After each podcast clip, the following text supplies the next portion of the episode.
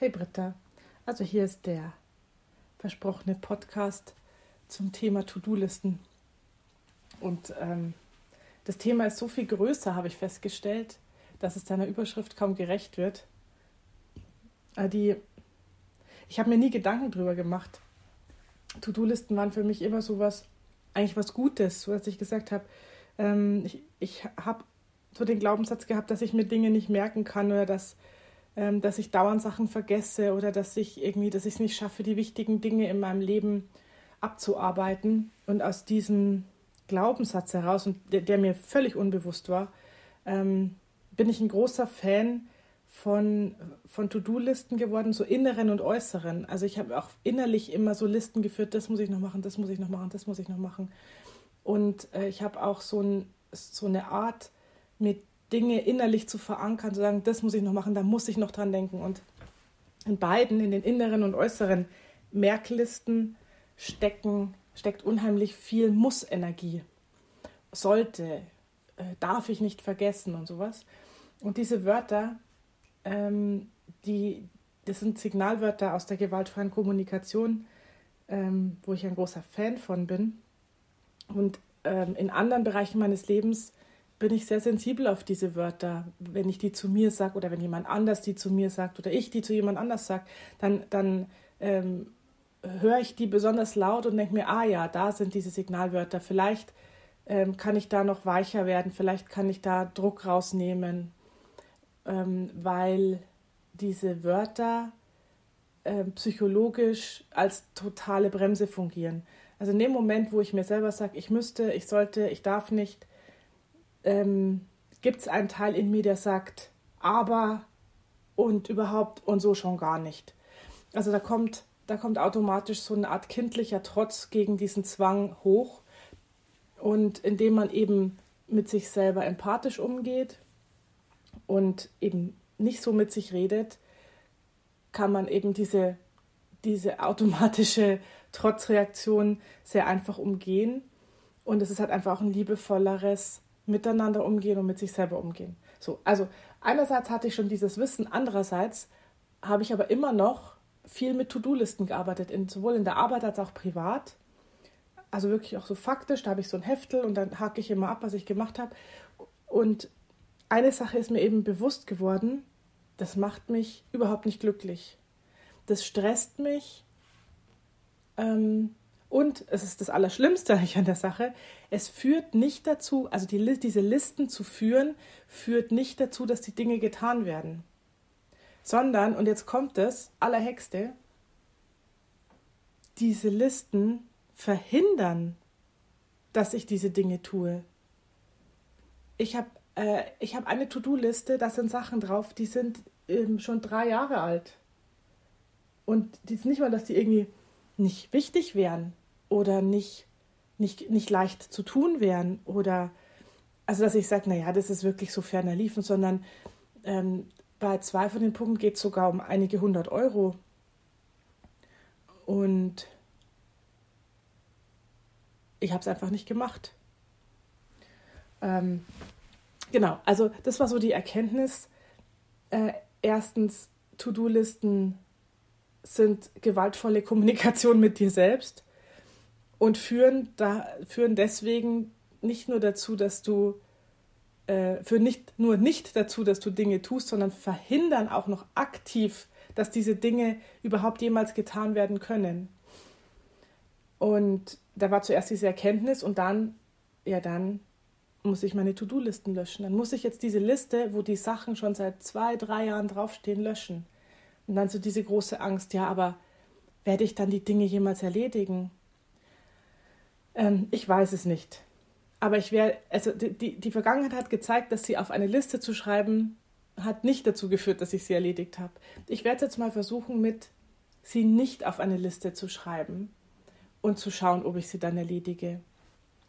Und dazu gehört noch ein Aspekt, nämlich dieser Aspekt an die eigenen Fähigkeiten zu glauben. Und unser, unser Gehirn ist ja zu so vielen Dingen fähig, ähm, die wir gar nicht alle ausnutzen, auf der einen Seite. Und auf der anderen Seite sind wir gewohnt, von uns als Person, von uns als Menschen ähm, als mangelbehaftetes Wesen zu denken. Unsere ganze Gesellschaft funktioniert so, dass sie uns suggeriert, äh, wir wären nicht gut genug, wir könnten es nicht schaffen. Wenn du dich zum ersten Mal diesem Gedanken näherst, dann sagst du vielleicht jetzt, ah nee, so ein Schmarrn, wieso sollte uns, sollten wir uns als Gesellschaft irgendwie als minderwertig betrachten oder wo wird mir das gesagt? Das stimmt doch gar nicht. Aber wenn du es, wenn du diese, diese kleinen Zwischentöne einmal anfängst zu hören, dann merkst du es. Also es geht ja auch darum, ähm, in einer, in einer kapitalistischen Gesellschaft immer einen gewissen Mangel zu erzeugen, sodass die Leute versuchen, diesen Mangel mit, mit Einkäufen zu besänftigen. Aber dafür musst du diesen Mangel künstlich erzeugen, weil im Grunde genommen mangelt es uns an nichts. Also dieses Gefühl von Fülle wieder zu erzeugen. Und das führt jetzt wirklich sehr weit. Was ich sagen will ist, zum Beispiel habe ich vor Jahren aufgehört, einen Wecker zu benutzen. Als ich jünger war, als ich noch zur Schule ging, aber auch in meinen Arbeitsjahren, habe ich mich immer von einem ganz normalen Wecker wecken lassen. Der Wecker hat gepiepst oder Musik gespielt oder was ich in dem Moment halt eben wollte und hat mich mit diesem Geräusch geweckt und hat mich aus, halt aus meiner Schlafphase gerissen. Und für mich war das normal. Ich muss mich morgens vom Wecker wecken lassen, weil ich muss zu der Zeit aufstehen. Ich komme übrigens noch zurück, was das mit To-Do-Listen zu tun, zu tun hat. Keine Sorge. Also ich muss zu dem Zeitpunkt aufstehen, also muss der Wecker mich wecken. Also muss ich so. Und das hört ihr da wieder raus. Muss, muss, muss. Also wieder diese gewaltvolle Sprache, die dazu führt, dass in mir ein Trotz entsteht und genau das Gegenteil von dem passiert, was ich möchte. Also ich muss aufstehen, was passiert? Ich will nicht aufstehen. Ähm, ich habe das Ganze mir nicht so durchdacht, als ich beschlossen habe, nie wieder einen Wecker zu benutzen. Ich habe einfach beschlossen, dass ich keinen Wecker mehr brauche. Von, ich weiß nicht, ich glaube von einem Tag auf den anderen. Oder vielleicht kam es aus, aus einer Zeit heraus, wo ich nicht aufstehen musste und habe dann festgestellt, dass ich das kann. Ich kann genau zu der Zeit aufwachen, zu der ich es brauche. Also vielleicht plus minus eine Viertelstunde oder wenn ich mal sehr spät ins Bett gegangen bin, ist es vielleicht nicht ganz so zuverlässig. Aber im Grunde genommen habe ich eine innere Uhr und die hat jeder Mensch und die funktioniert absolut zuverlässig. Das kann ich jetzt nicht für jeden Menschen behaupten, dass es so zuverlässig funktioniert. Aber seit ich keinen Wecker mehr benutze, ist meine Lebensqualität rapide gestiegen, weil ein Muss ist weggefallen. Ich muss morgens nicht aufstehen, sondern ich wach auf und dann bin ich wach und dann kann ich aufstehen. Und, ähm, und so, so versuche ich das mit den To-Do-Listen auch zu sehen. Und dann komme ich jetzt nochmal zu diesem Thema mit Mangel und Fülle. Also, ich habe ja schon erzählt, dass äh, zwei Punkte auf meiner alten To-Do-Liste sich um, um Geld gedreht haben, und zwar um Geldrückforderungen. Das, sogar ist noch ein dritter Punkt, fällt mir gerade auf, ist dazugekommen. Ähm, das eine ist, äh, da habe ich Geld bezahlt und wegen Corona die Veranstaltung nicht wahrgenommen und kriege noch Geld zurück. Und das andere ist von der Versicherung, also so Rückforderungen. Und da muss man selber, muss man ja, muss man selber aktiv werden, damit das Geld zu einem zurückkommt. Und wenn man nichts macht, gibt es auch kein Geld. Und durch dieses Muss, und das auf der To-Do-Liste stand, habe ich es tatsächlich nicht geschafft, über lange Zeit dieses Geld zurückzuholen. Und ich kann mir sogar vorstellen, dass da schon Fristen abgelaufen sind und ich das gar nicht mehr bekomme. Und da könnte man schon sagen, das ist ja total dämlich. Ja, verschenktes Geld, hast nichts dafür zurückgekriegt. Und da habe ich eben auch von der Britta so einen wertvollen Impuls gekriegt, nämlich das mal aus einer globalen Perspektive zu sehen. Nach dem Motto, wer weiß, wofür es gut ist. Ich weiß wirklich nicht, wofür es gut sein soll, einer Versicherung das Geld zu schenken und nicht das Geld rauszuholen.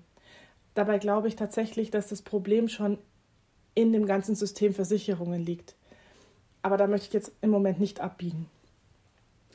Und das Zweite ist, das andere Geld, was mir noch fehlt, was mir noch fehlt, das ist meine, meine Formulierung, das andere Geld, ähm, das ich mir rechtlich noch zurückholen könnte, das ist eben bei einem, äh, bei einem Institut, dem ich ja Vertrauen geschenkt habe, weil ich wollte bei denen ja eine Veranstaltung machen. Und ähm, also eigentlich eine, eine, eine, gute, eine gute Institution, eine gute Sache. Und denen habe ich Geld gegeben. Und dieses Geld habe ich da sozusagen nicht verbraucht und kann es wieder zurückholen. Aber ich könnte es auch, ich könnte es denen auch einfach schenken. Ich könnte es ihnen überlassen. Ich könnte das Geld loslassen das liegt da schon seit über zwei Jahren bei denen. Mir hat es bisher nicht gefehlt. Hätte es mir gefehlt, hätte ich gesagt, oh, ich bin knapp bei Kasse, hätte ich es mir zurückgeholt. Jetzt kann man natürlich sagen, mehr Geld zu haben ist immer besser als nicht mehr Geld zu haben. Aber stimmt das auch? Also das ist nochmal so ein zweiter Punkt bei dieser, bei dieser To-Do-Listen-Sache.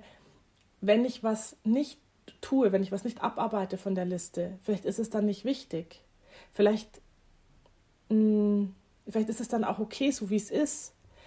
Wer sagt denn, dass ich mir das Geld zurückholen muss? Wer sagt denn, dass ich das nicht auch einfach so lassen kann? Zumal bei mir kein, kein so großer finanzieller Zwang ist, dass ich verhungere, wenn ich mir jetzt diese Euros nicht zurückhole. Das ist auch eine Frage von der äh, eine Frage von der Quantität. Ja, ich könnte jetzt nicht auf 10.000 Euro verzichten. Das würde tatsächlich mein Leben sehr, sehr viel schwerer machen. Aber ich kann auf 10 Euro verzichten. Ich kann auf 100 Euro verzichten. Bei 1000 kommt dann so die Grenze, wo ich sage, ja, das wird mir jetzt schon schön langsam wehtun. Ähm, und in, in, an, zu solchen Fragen komme ich im Leben immer öfter, weil warum mache ich denn eigentlich eine To-Do-Liste, um nochmal darauf zurückzukommen? Ich möchte mein Leben effizienter haben, ich möchte ich möchte Zeit gewinnen, ich möchte Energie einsparen. Ähm, aber wenn ich Dinge auf die Liste schreibe, die mir dann die ganze Zeit meine, meine innere Ruhe rauben, weil ich, weil ich sie nicht gemacht habe, dann, ach, das müsste ich noch, das müsste ich noch, aber die in einem, sich in einer Quantität befinden, die für mich gar nicht so wichtig ist, ist es dann nicht leichter, das loszulassen. Also wenn ich zum Beispiel wenn ich ähm, meiner Arbeitskollegin ein paar Euro leihe, weil die sagt, oh, ich habe heute kein Geld dabei, würde mir gerne mittags eine Semmel kaufen. Und dann, dann mache ich mir nicht mal die Mühe, mir zu merken, dass ich ihr die paar Euros geliehen habe. Wenn sie dran denkt und gibt sie mir zurück, ist gut. Und wenn sie nicht dran denkt, sind die von mir schon längst abgeschrieben. Oder ich sage gleich, brauchst mir nicht wiedergeben, behalt's.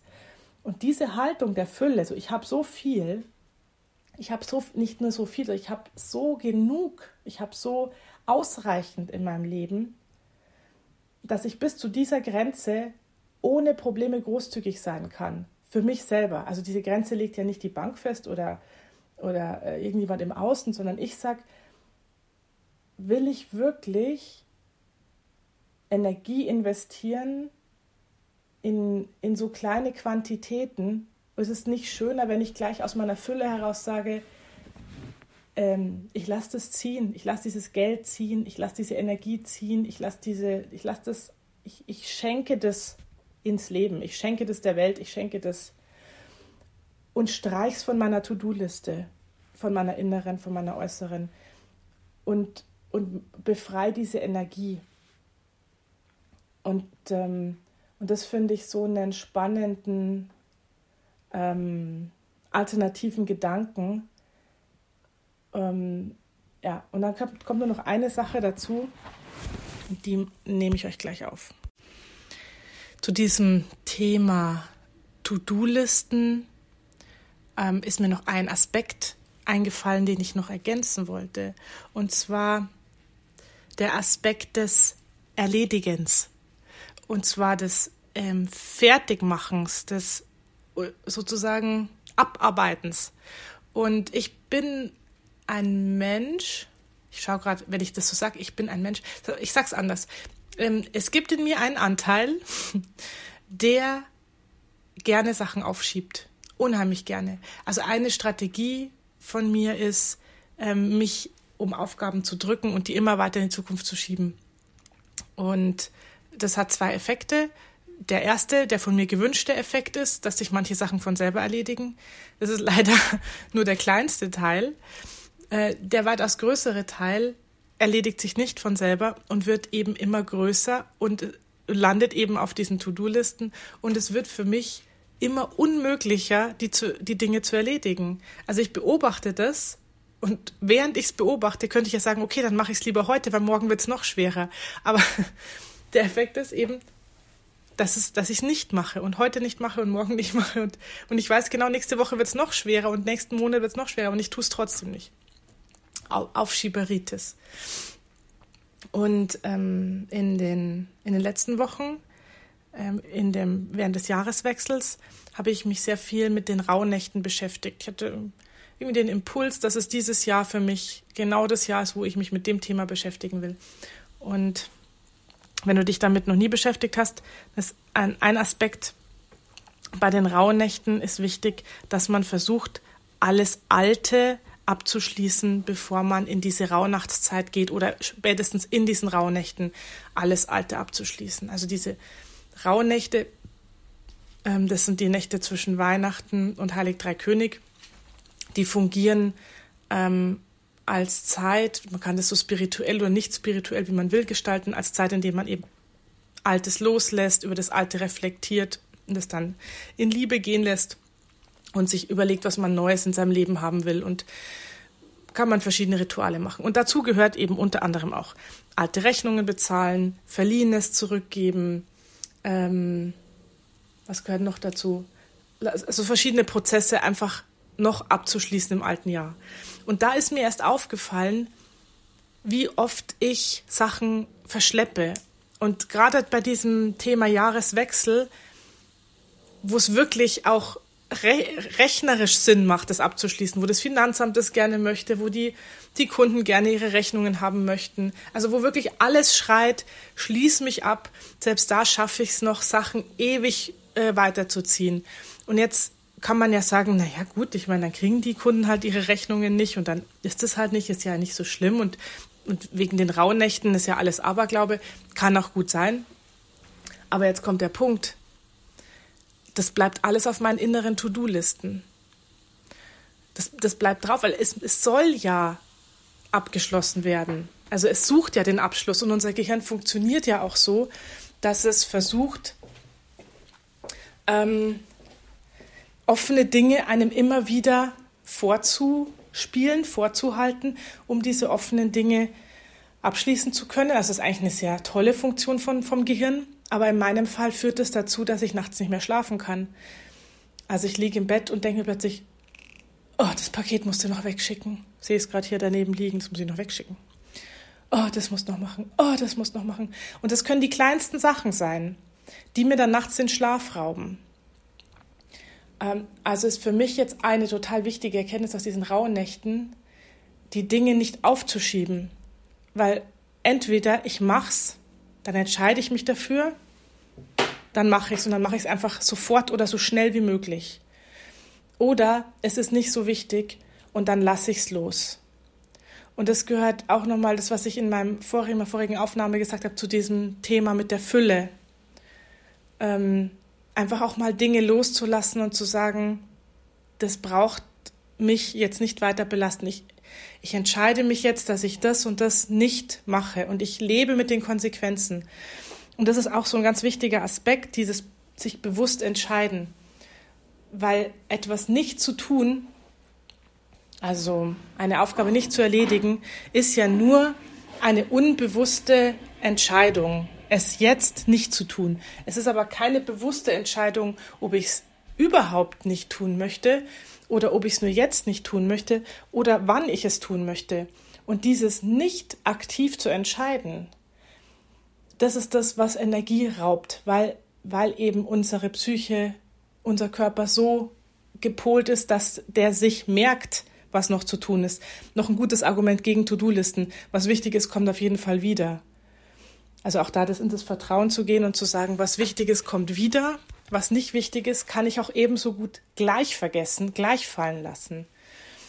Der Unterschied ist nur, wenn ich, wenn ich mir diese Entscheidungen bewusst mache, dann kann ich auch gut mit den Konsequenzen leben. Also zum Beispiel sage ich jetzt bewusst, ich verzichte jetzt auf das Geld von der Versicherung und wenn ich dann an einen Punkt komme, wo mir genau diese 200 äh, Euro fehlen, dann denke ich nicht, ach, hätte ich halt damals das mit der Versicherung gemacht und ich war ja so blöd und ich war ja so faul und eine Selbstabwertung und ähm, ja, also wieder so eine gewaltvolle Art sich selbst gegenüber, sondern sage ich, ich habe mich damals so entschieden. Jetzt im Nachhinein sehe ich, dass ähm, sich das Leben oft so unvorhersehbar entwickelt, dass es vielleicht für mich doch wichtig ist, ähm, das Geld, was noch irgendwo aussteht, zu mir zurückzuholen. Für den Fall, dass ich vielleicht brauche ich es nicht jetzt, vielleicht fühle ich mich jetzt gerade nicht im Mangel, aber ich weiß, dass immer wieder schlechte Zeiten kommen. Und dann treffe ich beim nächsten Mal halt eine neue Entscheidung.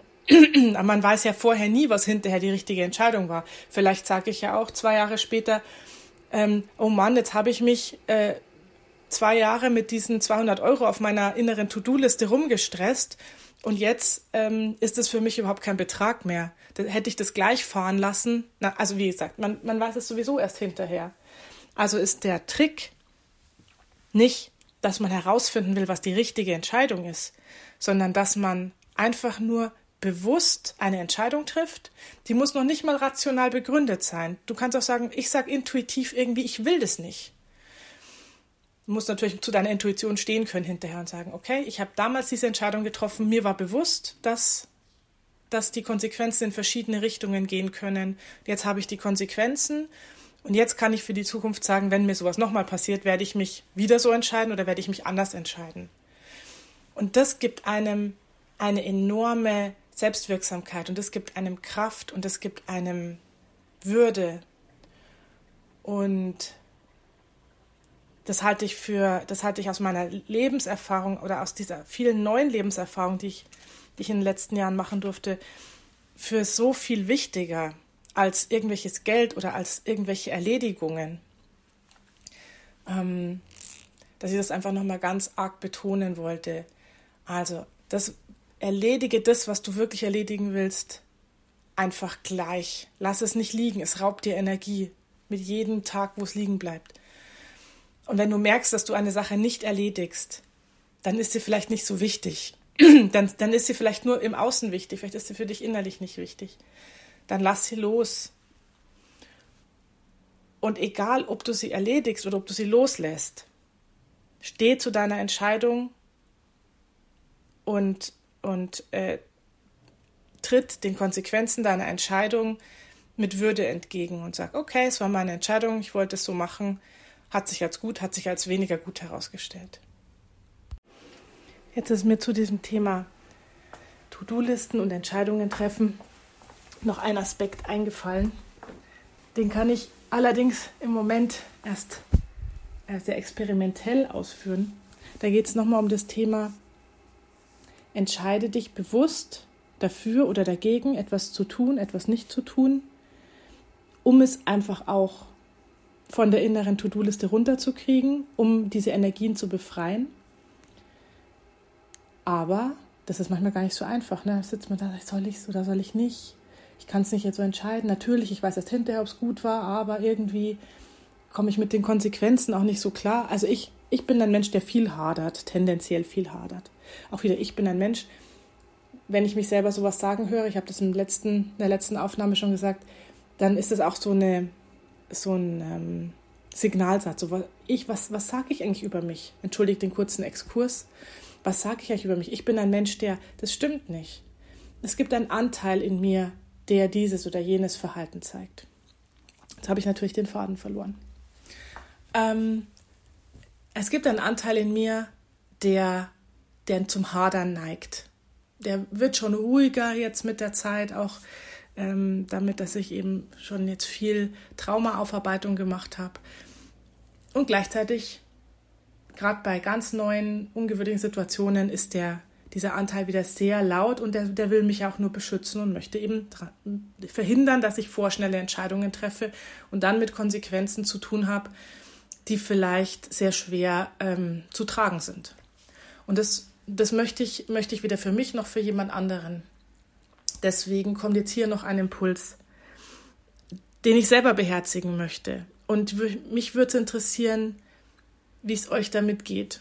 Und der Impuls lautet, ähm, das eigene Herz zu befragen, die eigene Seele zu befragen, ähm, mit dem Vertrauen darauf, dass ähm, wir in unserem Unterbewusstsein wissen, was gut für uns ist.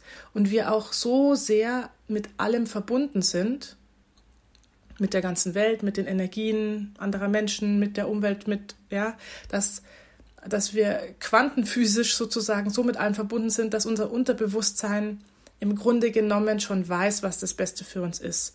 Und im Grunde genommen auch schon ein sehr, äh, ja, eine sehr klare Vorstellung davon hat, wie die Dinge sich entwickeln werden.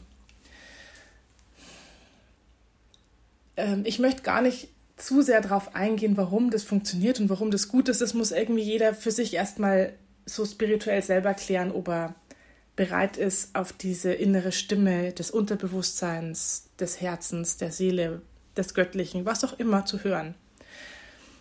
Äh, für mich ist das ganz klar ein Ja. Was für mich noch nicht so klar ist, ist so die Praxis, es wirklich zu tun, Erfahrung damit zu sammeln.